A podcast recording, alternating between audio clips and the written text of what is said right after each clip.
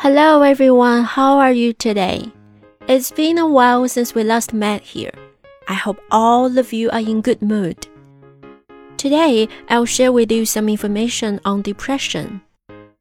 Having been thinking how to make chapter 15 depression a more thought provoking yet relaxing subject for students to learn, it occurred to me that the self rating depression scale might be of some help. I posted this scale to my students, and the class became so alive. And I know I've done the right thing.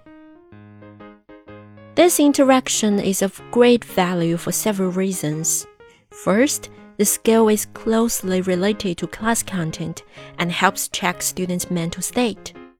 According to the result, some students are really in low spirit and this skill might serve as a wake up call for them to regulate their mental state or seek medical help if necessary.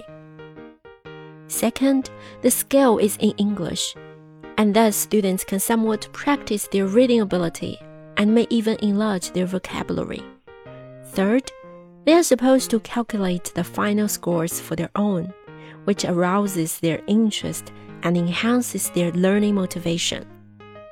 They feel like they are the center of class, which must be extremely appealing to them. Then I'll share this skill with you.